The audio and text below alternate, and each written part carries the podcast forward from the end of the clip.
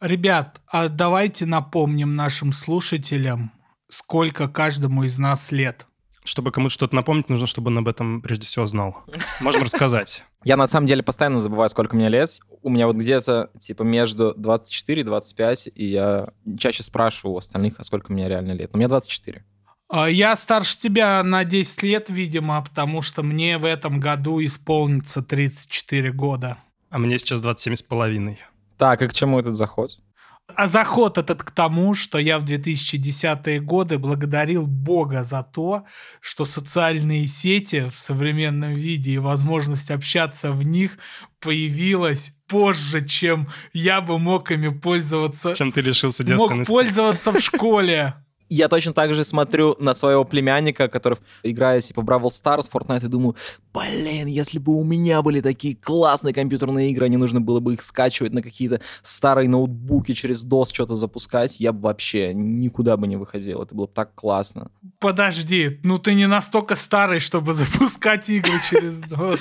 Нет, я не настолько старый, но я жил в Якутии. У нас не было интернета вообще. Я пережил все вот это вот, типа, культуру ICQ, DVD-диски с перезаписанными, типа, пиратскими играми. Я начинал играть на DOS.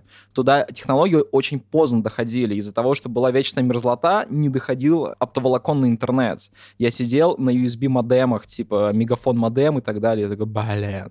Вот. Но я и то, и то пережил, на самом деле как закалялась сталь и приключения Оливера Твиста в одном флаконе. Да. На самом деле, это крайне интересная штука, потому что вот мы так или иначе относимся вот к этому размытому понятию поколения миллениалов слэш зумеров. И везде их путают, мешают, но общее у тех и других, и, видимо, у какого-то одного большого этого поколения общая черта — это то, что их жизнь проходит в сети, в интернете. У нас разный возраст, мы э, в разные эпохи, даже технологические росли. Я помню интернет без ВКонтакте, я им пользовался, а Тимур уже, вероятно, его не помнит таким. Да ладно, ты из Тимура вообще какого-то малыша делаешь. Нет, ты чё? Я помню, что у нас, когда э, первый раз появился доступ к интернету, мне папа дал ноутбук, и я такой думаю, так, а вот нужно же какой-то сайт вести. И я такой думаю, Звездные войны. Я вел starwars.com, и открылся какой-то сайт со Звездными войнами. Папа такой, типа, откуда ты знаешь? Я такой, ну, я просто придумал это.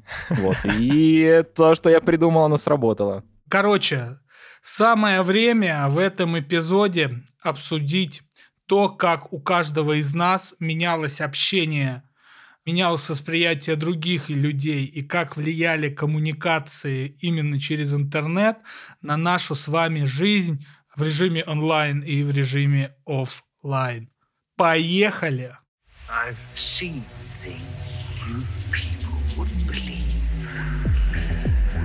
Privacy and safety need to be built into the metaverse from day one. You are fake news. Телеграм тоже договорились. Работает же. Очисти свой мозг. Они не отвечают репутации за свои слова, а значит могут оказаться провокатором. Из старой аналоговой эпохи я по-настоящему тоскую только о длинном эпистолярном жанре, о письмах. Вот на бумагах с конвертом. Да, почта до сих пор работает, подобные письма к нам приходят, но обычно это или рекламные письма, или письма из банков. Счет за коммуналку. Или повестка в суд, не дай бог, конечно. Вот. Короче, что мы имеем в сухом остатке? В сухом остатке мы понимаем, что вот старые бумажные письма — это какая-то такая сугубо функциональная вещь, которую нам присылают не люди, а институции. Зато я прекрасно помню этот великолепный опыт, когда моя тетка Таня из Сергиева Посада присылала своей матери, моей бабушке письма. Они приходили примерно раз в месяц. Бабушка садилась у окна и их читала. Тетка интересовалась и нашей жизнью. Бабушка потом ей писала ответ. А потом я освоил письмо, ну, выучился, да, в школе там начальной, да, и начал писать тетке письма. И знаете, это ни с чем не сравнимое ощущение, когда ты пишешь письмо, кладешь его в конверт, оно уходит, и ты потом на него получаешь ответ. Потом появились мобильные телефоны в начале 2000-х годов, появились вместе с ними смс ну, в широком пользовании, и все это исчезло, как слезы под дождем. Дальше наступила уже, видимо, наша новая коммуникационная среда, коммуникационная эпоха. Я могу рассказать только то, что я вот когда из Москвы улетал две недели назад, я был в Новосибирске, и меня девушка очень просила отправить ей письмо, но что-то зафакапило это, и все. Я, мне кажется, ни одного в жизни письма не писал, ну, кроме там писем Деду Морозу. Я сейчас понял, что мне некомфортно в некоторых мессенджерах, в которых нельзя редактировать свои сообщения, потому что я иногда делаю ошибки, а мне нравится, чтобы все правильно было написано. И когда я думаю о письмах, и как люди их писали, и когда я читаю письма из чьих-нибудь мемуаров, я представляю себя, и мне кажется, что мне было очень тяжело писать письма от руки. Это вот так, просто потому что надо же все переправить. Я бы сначала, наверное, на черновичке бы писал, а потом бы уже и чистое письмо писал. В общем, как будто бы в этом нету такой спонтанности или импульсивности, а может быть, оно и хорошо. Может быть, и письма тогда получаются. Это же еще связано с тем, что, допустим, когда ты отправлял телеграммы, ты платил за каждый символ, и тебе нужно было очень лаконично изложить себя. Но это телеграмм, мы все-таки говорим про письма. Я думаю, что телеграмма — это как раз-таки, блин, очень похоже на, э, как э, моя учительница русского языка и литературы говорила, птичий язык, которым вы все говорите. Вот я застал очень короткий промежуток в интернете, когда еще было принято общаться в интернете через e-mail. Сейчас это преимущественно, ну, исключительно рабочий инструмент. И были еще форумы. Кстати, а знаете интересный факт про меня и совершенно, может быть, не обязательный. Но, тем не менее, он многое расскажет о том, какой я старый. В 2006 году, когда я, в общем, поступил на первый курс, и мне нужно было как студенту зарегистрировать свою почту. Я ее, в общем, зарегистрировал, что-то там сижу в этом интернете, в браузере, э, пытаюсь там, ну, что-то, я не знаю, в Яндексе рандомные фразы набираю, и там реклама типа социальная сеть Одноклассники. Она как раз тогда только-только появилась, 2006 э, год, и я в ней зарегистрировался. Мои первые социальные сети были одноклассники. Я зарегистрировался в ней и стал искать кого-то из своих одноклассников. А выяснилось, что я там, в принципе, вообще совсем, совсем один, да. И самый молодой, к тому же. Абсолютно. Но дальше уже жизнь потекла своим чередом, и чтобы не углубляться в свои биографические истории, потому что они, скорее всего, у нас и у всех наших слушателей плюс-минус одинаковые, я вернусь к тому, о чем говорил в начале, что спустя некоторое время я вдруг осознанно понял, что социальные сети лично для меня стали местом, где я взрослел, где я мужал, где я учился говорить, писать. И знаете, на самом деле довольно трудно именно в этом подкасте говорить на эту тему, потому что здесь возникает вот эта вот сложная научная исследовательская проблема.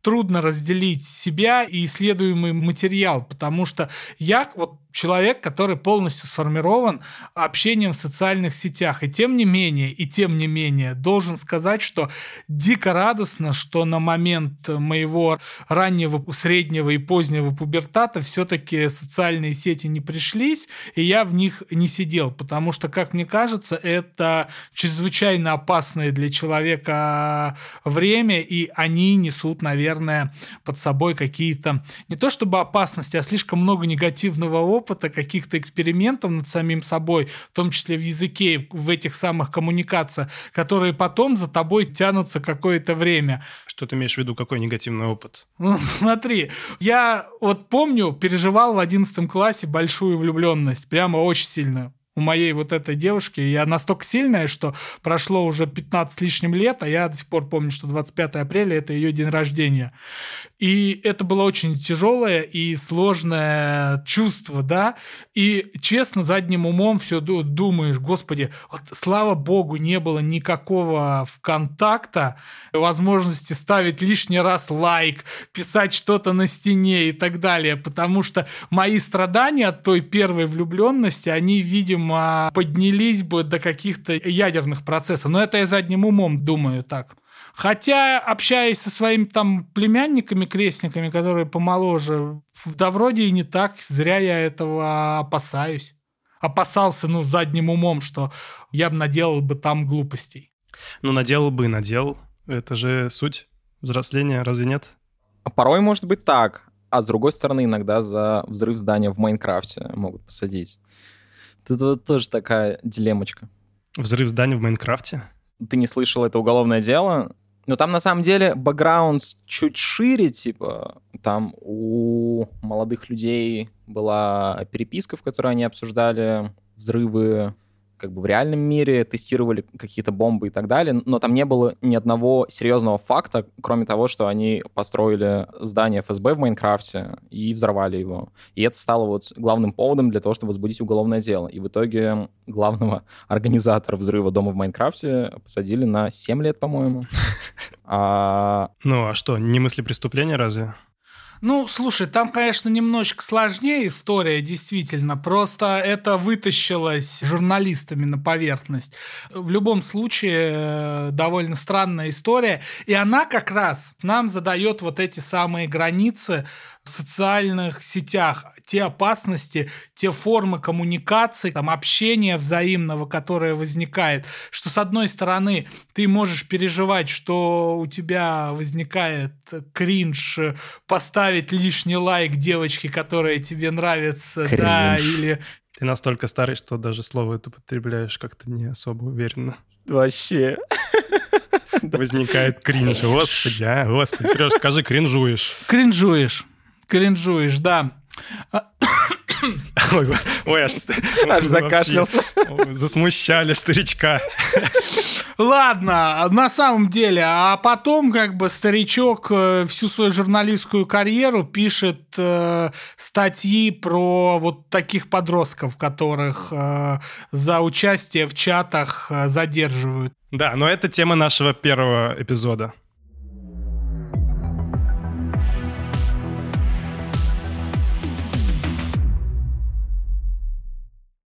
Сереж, так все-таки как технопессимист, э, сформулируй, пожалуйста, не совсем понял. Э, коммуникации изменились. Мы начали общаться в мессенджерах и социальных сетях. Мы в постоянном доступе. Мы, возможно, иногда предпочитаем цифровое общение реальному. Но в чем твой пессимизм? А мой личный пессимизм в отношении общения в социальных сетях строится на то, что категория э, одиночества – и возможность, то, что называется, избегать общения, это стало привилегией. Современность, она перенасыщена информацией, и общение, которое нам, доступ к нему дает интернет, он порождает такие конфликты, которых раньше еще не было, их не существовало еще недавно. Ну, например, какая-нибудь доступность звезды, которой ты хочешь написать, опять же, Вещь, которая существовала всегда, но только в интернете. Страдать от нее стали по-настоящему обыватели. Это когда ты подпадаешь под хейт каких-то ноунеймов непонятных и неизвестных тебе, и они... Хейт каких-то ноунеймов, кринж. Да твою же мать, Йоу. ну... Ты просто ультанул. Да нормально, нормально. Вполне себе органично было, не знаю, чего вы. Да хорошо, хорошо. Да я... Простите. Ты подпадаешь под этот хейт. Дальше. Тут э, важно еще следующее, что интернет довольно часто создает дутые репутации, и особенно социальные сети, которые ведутся по некому публичному принципу. Ты становишься там раньше звездой какого-то форума, какого-нибудь чата. Потом, когда появился Твиттер, и, а уж я об этом знаю не понаслышке, когда появился Твиттер, этот большой огромный чат, то здесь все оказались заложниками публичности. Вот забыл, кто-то сказал, а фраза такая, что каждый имеет право на свою минуту славы. Но ведь люди начинают э, сидеть в этом самом Твиттере, начинают бороться за эти самые минуты славы. И я прекрасно помню, когда я был Даня, приготовься, сейчас нужно будет смеяться. Когда я был полным ноунеймом, я доходил до такого кринжа, что реально мечтал и писал твиты с расчетом, что меня кто-то из селебритис, ну кого я таковыми считал, меня ретвитнут. Я на это реально потратил кучу времени. Ну а как эти девушки на концертах Битлз, которые надеялись, что до них дотронется Джон Леннон? Это все то же самое. Да, это все просто переместилось в виртуальную среду. И штука типа с Твиттером и с Инстаграмом, они же очень круто сегрегируют определенные части аудитории. Вы вообще замечали, э, насколько разные люди сидят, условно, в Твиттере, в Инстаграме, в ТикТоке, и как это сильно м- олицетворяет их как личность? И в Телеграм-каналах я Да, да, просто да, да, как... да. э, Ну, самые разные люди сидят в Одноклассниках. Давайте согласимся с этим. Ну, да продолжай, ну так, ну и что? Ну, сегрегируется. Но вот продолжим технопессимистическую историю, да. Социальные сети, которые вот даже выстраиваются как огромные сегрегаторы, знаете, Мгм. Это можно назвать вот э, терминами двумя, и они все в некотором роде негативные. Есть термин, который пришел из американской политики, там истории, резервация, да, место, где могут жить индейцы по своим обычаям, тусоваться, да, или есть э, похожее явление из э, ЮАР времен апартеида, Бундустана, где местное большинство черное в Южной Африке могло жить там по своим обычаям и правилам. Чернокожие. чернокожая, да. И то же самое происходит и вот с этой сегрегацией в социальных сетях. Я в свое время, когда делал себе карьеру в Твиттере, я, конечно, честно скажу, я Твиттеру за многое благодарен. В Твиттере я нашел друзей, в Твиттере появилось у меня какое-то веселое общение, и я провел там много замечательных минут. Но в этой же самой социальной сети под названием Твиттер, где можно высказаться любому, и при этом твое высказывание не обязательно должно соответствовать и действительности, и ты не обязан искать какую-то аргументацию к ней, привела к тому, что моя в свое время репутация рухнула. Рассказывать, как это произошло, не буду, я отошлю к эпизоду без надежды нашего подкаста «Запах мандаринов», я там это подробно рассказал. Послушайте, интересная история, и она крайне показательная. Собственно, моя жизнь в один раз дико поменялась из одного твита, в котором не было ни единого, как бы, ни доказательства, ни единой э, правды. Зато было общественное мнение, которое формируется в Твиттере. А общественное мнение, которое формируется в Твиттере, говорит о том, что люди все равно сбиваются в некие, ну не хочу грубить и говорить стаи, но в какие-то коллективы, в которых есть усредненная позиция, ты должен соответствовать. Так вот, социальные сети и мессенджеры являются инструментами не только, которые связывают людей, но и очень еще не до конца осмысленным инструментом, который усиливает все худшее, что есть в человеке. Причем он это усиливает довольно быстро и демонстративно.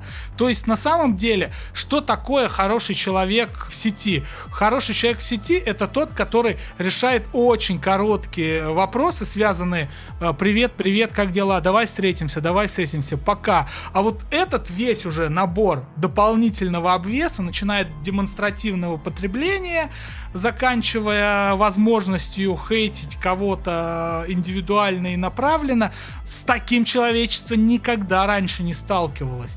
И что этому противопоставить, решительно непонятно, особенно в том разрезе, что мы живем в такой стране, где мы можем говорить, хейт-спич в любой стране осуждается, но, ребята, осуждение хейт-спича от страны страны рознь. И очевидно, что наша родина это точно не то место, где любое государственное вмешательство в борьбу с хейт-спичем нужно приветствовать. И что мне делать в этом тупике, решительно непонятно. Но это дает тебе инструмент для высказывания как таковой. Ну, то есть ты как будто бы переносишь все те же самые проблемы, которые существуют в реальном мире и в реальных, типа, кластерах э, нашей коммуникации и так далее, и просто наслаиваешь обертку того, что это существует в интернете. Но на самом деле это же все и существовало, и существует, типа, IRL. Вот смотри, я с другого бока попробую зайти. Вот есть история, которая меня всегда удивляла. Ну, не то, что удивляла, она была такой показательной и интересной. Вот тебя окружает множество разных людей. А в социальных сетях есть такая функция напоминания о дне рождения. Некоторые ее отключают, И я знаю таких людей, это удивительно. Это довольно часто не очень хорошие люди. Которые тебя булят за то, что ты не поздравил их с днем рождения, хотя у него уведомление есть ВКонтакте. Это ладно, но есть более интересные случаи. Вот понимаешь, у меня есть люди, которые вроде бы мне были как-то и дороги, и вроде бы интересны, я хочу с ними поддерживать связь, но вот приходит уведомление об их дне рождения, я захожу в нашу с ними переписку и понимаю, что предыдущее сообщение было мое поздравление его с днем рождения. А он меня не поздравлял а я его хочу Сука. поздравить с днем рождения. И вот что... И ты не знаешь, что тебе делать. Быть с другом до конца. Быть хорошим человеком, Вот который хочет зачем поздравить днем этот переизбыток информации? Не смотреть на недостатки человека, будь выше этого, поздравляй с днем рождения всегда. Реклама. Ре- Реклама. Я решил пойти к психотерапевту в сентябре 2017 года. На тот момент я проводил значительную часть времени с ощущением тревоги. Мне с трудом удавалось не думать о бесконечных делах и проблемах, не переживать о собственной внешности и успехах на работе. В целом я ощущал себя комком напряжения и не понимал, что с этим всем делать. В те годы было много неопределенности в поиске психотерапевта. Друзья и знакомые были так же далеки от этого, как и я, и ждать от них совета не приходилось. Поэтому я искал практикующих специалистов через сайты терапевтических центров и институтов. Находил имена с фотографиями, гуглил сайты визитки, искал этих людей в соцсетях. Мне важно было выбрать человека, с которым было бы комфортно обсуждать личные переживания. Мне тогда повезло. Я практически случайно нашел терапевта, к которому хожу еженедельно уже 4,5 года. Благодаря терапии я стал гораздо более спокойным и счастливым человеком. Мне стало еще интереснее жить свою жизнь. Словом, я прошел через личный кризис, а в сложные времена, как сейчас, многие могут переживать подобное. При этом я не раз наблюдал, как люди, которые ощущали потребность попробовать психотерапию, не решались начать процесс поиска специалиста, потому что критерии такого поиска непонятны, а значит и нет уверенности в результате. Я со своей стороны иногда боялся советовать людям известных мне психотерапевтов, потому что сам не мог быть уверен, что тот или иной терапевт подойдет моему знакомому, и ощущал ответственность за опыт человека. С развитием сервиса Ясно перечисленные мной препятствия при поиске психотерапевта потеряли свою актуальность. Ясно — это первый и самый крупный в России сервис подбора и видеоконсультаций с психотерапевтами. Ясно тщательно отбирает специалистов. Каждый проходит личное собеседование, подтверждает образование и предоставляет рекомендации. Требования у сервиса такие высокие, что успешно отбор преодолевает меньше 17% психотерапевтов. Зато те, кто дошел до конца, регулярно проходят супервизии, участвуют в семинарах и онлайн-встречах. Это помогает специалистам постоянно развиваться и оказывать более квалифицированную помощь. 50-минутная сессия стоит 2850 рублей, что в среднем дешевле, чем очные оффлайн сессии А с промокодом Cyberpunk вы получите скидку 20% на первую сессию при регистрации. Промокод Cyberpunk пишется с латиницей и большими буквами. Ссылку и промокод вы найдете в описании этого выпуска.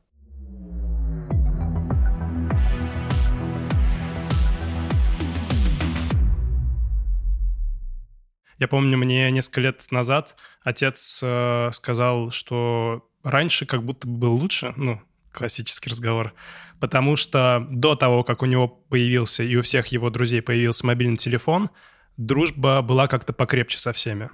Как будто бы до того, как появилась возможность в любой момент времени связаться с кем угодно, можно было не видеться и не связываться годами, встретить друг друга и, как ни в чем не бывало, обняться по-дружески, испытать э, огромное количество приятных эмоций, не вспоминая о том, что тебе там кто-то не поздравил, когда нужно было, не позвонил, э, не вспоминая, ну, в общем, наверное, какие-то еще другие случаи, а просто встретиться и обняться.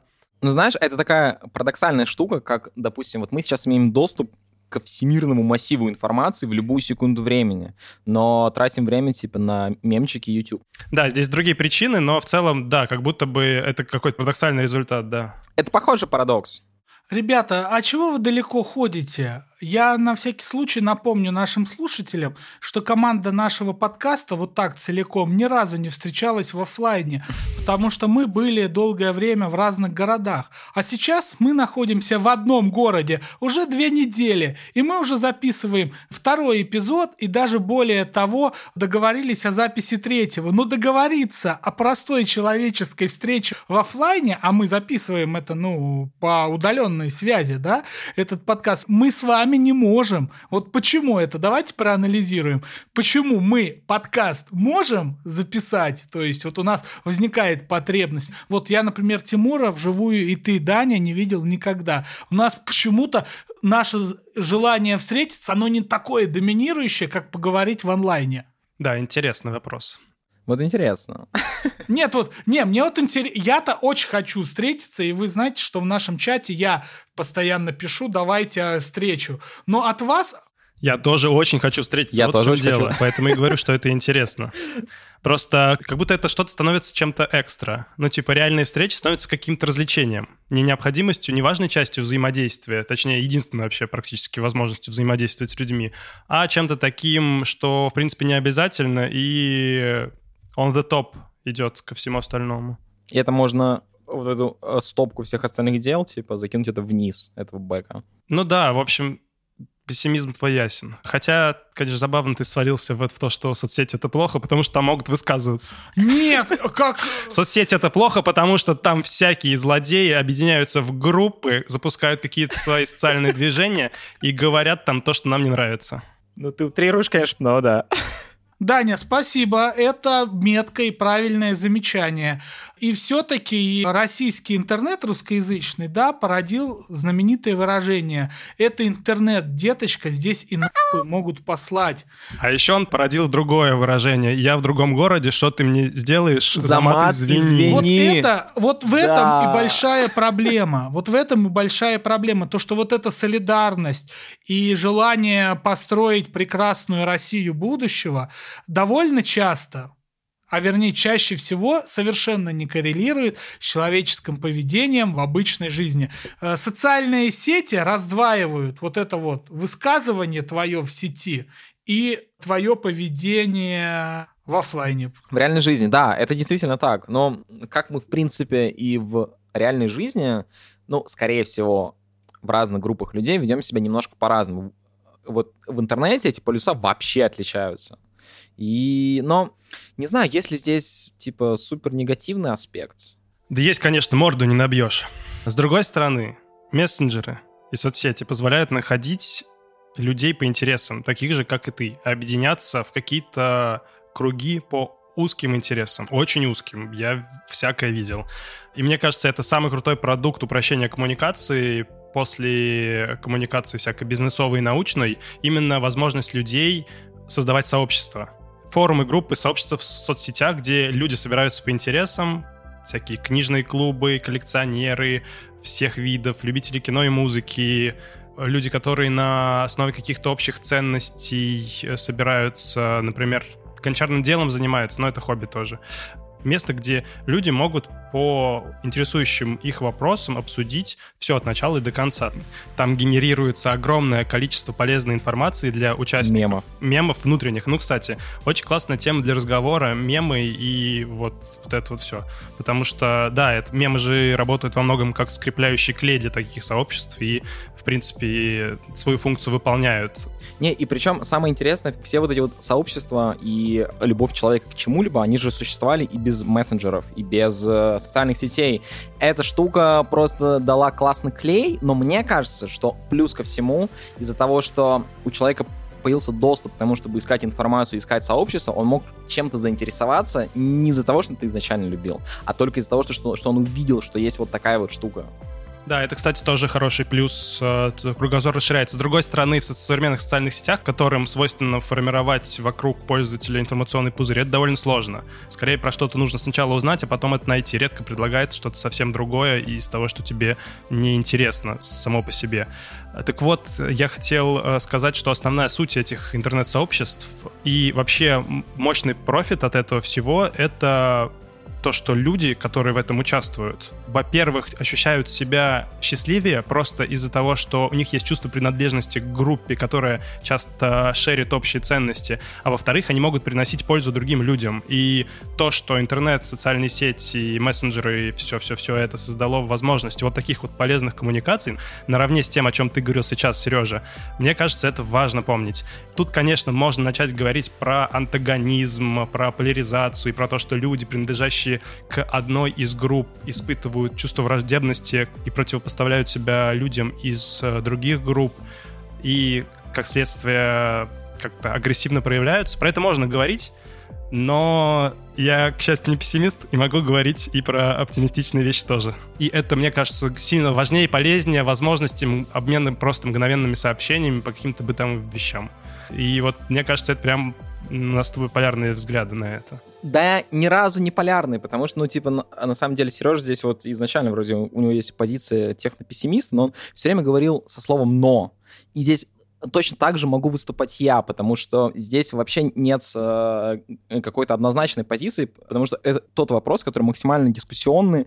Ты здесь не можешь отрицать ни негативный аспект, ни позитивный аспект. Да. Ну, не точно. знаю, я человек, который полностью сформировался в интернете. Я вот еще рассказывал в начале подкаста, что у меня было плохо с интернетом ввиду географического местоположения, и у нас там вообще супер интересно было. Типа из-за того, что вот я жил в городе Мирном, мирный, там население 35 тысяч человек, и ввиду того, что у нас не было нормального интернета, у нас супер сильно процветала культура локальной сети. И у нас все было настолько прикольно, что у нас был чел, который создал копию YouTube, назвал ее Мирный Тюб, она существовала в локальной сети, и она была супер популярной. Он ее постоянно переписывал, типа, на PHP, там было очень прикольно то, как это все работало, и это было очень интересно. И у нас была своя культура общения через э, локальные мессенджеры вроде там DC, не помню, как они назывались уже. Strong DC. Через IRC, вот. Я поэтому немножко сломанный человек 97 -го года, потому что я вроде бы из того временного поколения, где вот интернеты должны были вот так вот, вот так вот, вот так вот набирать обороты, но при этом я в основном в интернетах сидел, когда я ежегодно приезжал летом в Москву, скачивал абсолютно все, что мне нужно, и потом это смотрел, слушал, читал и так далее. Это было интересно.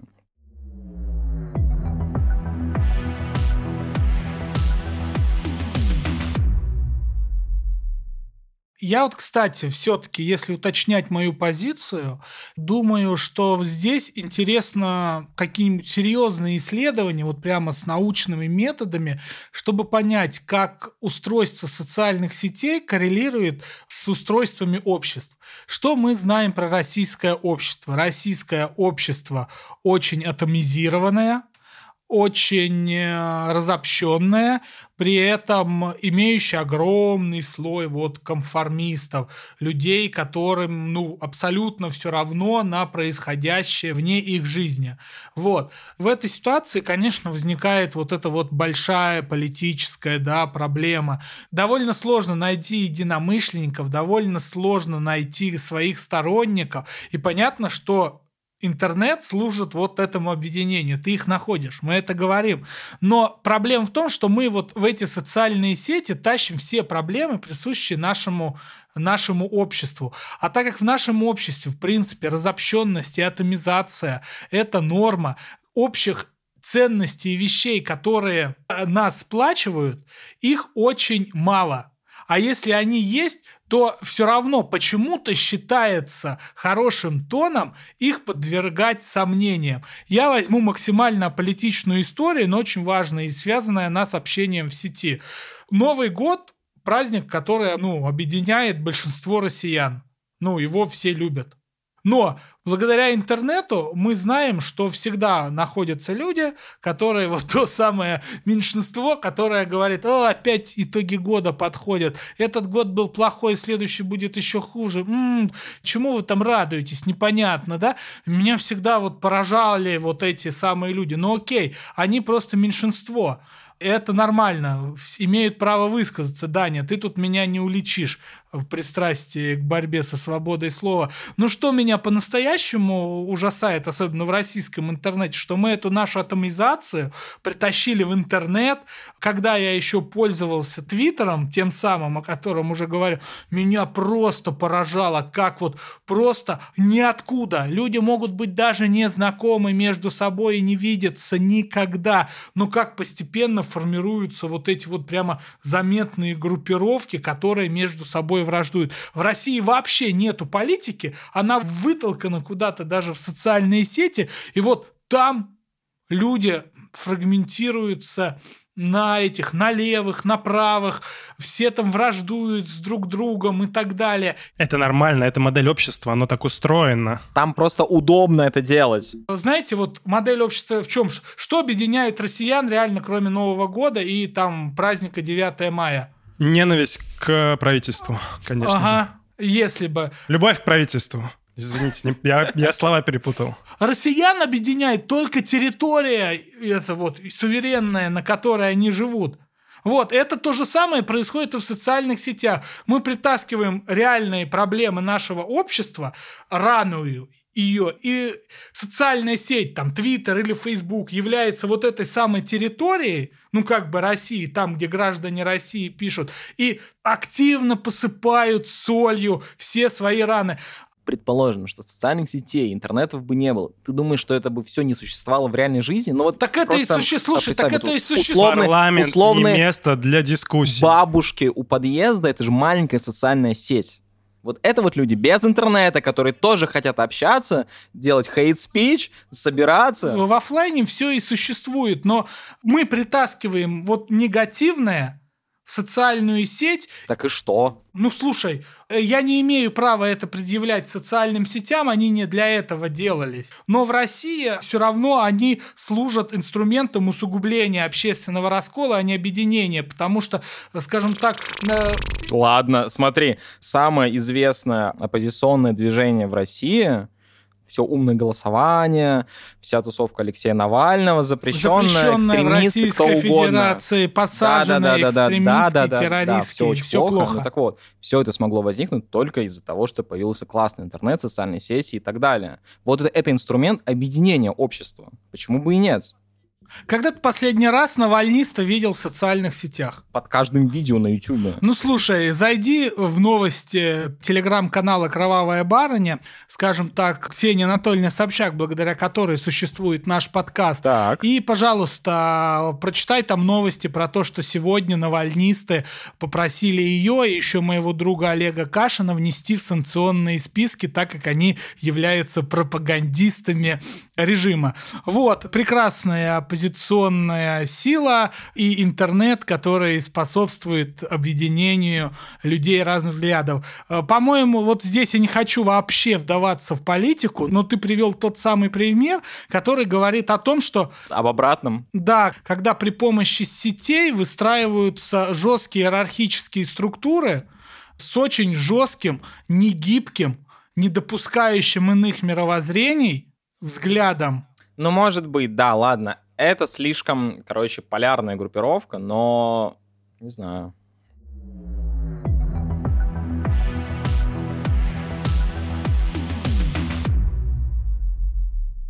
Слышите, я тут что, зря читал э, всякие исследования, научные книжки умные вспоминал. Дайте я тоже что-нибудь скажу. Я тоже читал научные исследования по социальным сетям, и они просто отвратительны. Вот я сейчас просто процитирую. Бу-бу-бу, в глобальной сети та-та-та пропагандирующих различные формы насилия, популяризирующих различные методы манипуляции сознанием, насаждающих мистицизм, расизм, сексизм и прочее. И 9 из 10 научных исследований, связанных с социальными сетями, именно такие.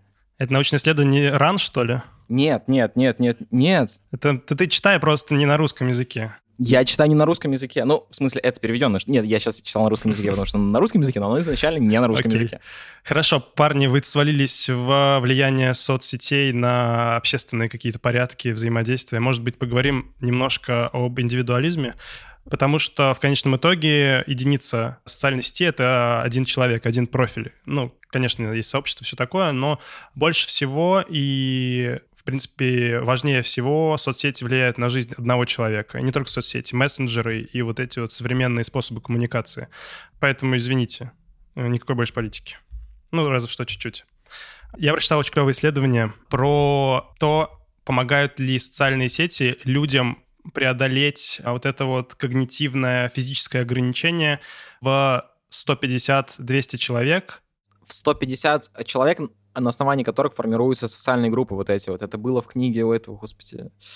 А, ну да, это, кстати, у Ювали Ной Харари было, да, точно. Да, да, да, да. Но это, в принципе, как бы известная штука про то, что человек может поддерживать социальные связи с ограниченным числом других людей. В принципе, это выглядит как слои, вот эти вот социальные круги, который один вложен в другой, и каждый больше предыдущего в три раза. То есть это 5, 15, 50, 150, 500 человек и так далее. Ну, и, и можно понять, что а, в зависимости от того, насколько этот круг маленький и близок к самому человеку, влияет на качество взаимодействия внутри этого круга. И первые три из этих слоев — это близкий круг, семья, приятели и люди, с которыми получается на постоянной основе много и качественно взаимодействовать. Потому что вот это вот ограничение в 150-200 человек, в принципе, оно обусловлено тем, что у нас э, не так много времени на социальное взаимодействие. Это называется social time, социальное время. И у нас не так много сил, в принципе, включаться в общение. И это важно. Соответственно, когда мы смотрим на современные социальные сети, мессенджеры и сообщества, мы понимаем, что у одного человека могут быть тысячи подписчиков, тысячи подписок, и может создаться впечатление, что это преодолевает вот этот вот э, стеклянный потолок, убирает ограничения в количестве связей. Но в 2016 году провели исследование, в котором пытались выяснить, получается ли это ограничение преодолеть, и выяснили, что не получается. Причины очевидны, они как раз-таки в том, что времени у нас не так много, и в тех же самых социальных сетях и мессенджерах мы близко общаемся с теми же самыми 5, 10, 15 людьми, а все остальное — это просто знакомство. Получается, что как бы не особо-то это, в принципе, что-то новое привносит, с одной стороны. А с другой стороны, соцсети при этом помогают а, поддерживать связь вот с этими самыми важными людьми. Не будем говорить о знакомствах и о людях, которых мы забываем поздравлять с днями рождения. Упомянем семью, упомянем друзей. Это важная возможность внутри вот этой цифровой коммуникации состоит в том, что мы можем общаться мы можем общаться, когда мы не находимся близко друг к другу и тем самым поддерживать наши взаимоотношения, потому что дружба имеет некую естественную скорость угасания, которая зависит от того, насколько часто люди видят друг друга воочию. А я уж не буду упоминать э, кучу всяких других исследований и фактов, подтверждающих, что нам важна невербальная коммуникация, нам важен э, зрительный контакт, важно тактильное ощущение, ну и в принципе, то есть нужно быть рядом с другим человеком физически, чтобы поддерживать с ним реальные качественные отношения. Соответственно, эти цифровые коммуникации помогают эти самые важные отношения поддерживать, но не позволяет нам не встречаться в принципе. Ну, то есть нам все еще нужно видеться, несмотря на... А поэтому, ребята, давайте скоро встретимся уже, наконец, ну, не знаю, на выходных, договоримся в социальной сети Skype сразу после этой записи. Очень мило. Точнее, файлообменники Skype. И вторая вещь, о которой я хотел сказать, это понятие уединенности. Кэл Ньюпорт, э, такой классный автор, который написал в том числе книгу «Цифровой минимализм», вводит такое слово «solitude», которое можно перевести, я перевожу, не знаю, как его перевели на русский, кстати, э, я перевожу его как уединенность. Он берет это слово из другой книги, и в ней вот это слово подразумевает время, проведенное человеком наедине с собой, без участия других сознаний. Звучит странно, но это в целом про то время, когда человек думает свои мысли, не обрабатывает никакие входящие от других людей, в том числе контент, ни с кем не разговаривает, а просто находится наедине со своими мыслями. И кажется, точнее не кажется, а мы знаем, что э, человеку, в принципе, довольно важно побыть в состоянии, в котором он не реагирует на проявления другого человека. Это вот эта вот самая уединенность, которая позволяет наверное, осознать себя в принципе. Ну, типа, та же самая медитация. Кажется, что есть такая важная штука, которую мы начинаем терять из-за повсеместного внедрения в нашу жизнь вот этого вот взаимодействия цифрового, это время наедине с собой. Как замечательно! Большой длинный монолог Данила Ермакова. Если бы можно было бы обрубить меня в этом подкасте, ну и Тимура, я бы слушал бы только бы Даню. Ну, вы мне льстите, ребята, а я бы больше вас слушал и вообще бы ко всему этому не готовился. Не, Вообще, конечно, довольно сложный такой вот инверсивный подкаст, потому что мы записываем подкаст о том, как происходит коммуникация в интернете, общаясь при этом вот прямо сейчас. В интернете.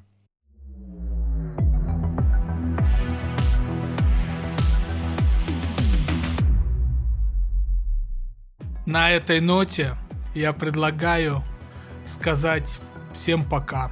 Раз уж я разговорился, то я за всех попрощаюсь. Всем пока. С вами был Сергей Простаков. Тимур Султанов. Пока, Сережа, пока, Тимур. Пока-пока. Пока-пока. И давай хором скажем. Нет, давай не будем хором говорить, Сережа, это будет кринжово. Вот это кринж. А что мы скажем? И Данила И Данила Ермаков. Ермаков. Нет, давайте не будем, ребят, давайте не будем. Ладно, пока. И я, Данила Ермаков. Всем пока. Пользуйтесь своими мессенджерами, но помните, время всегда против нас.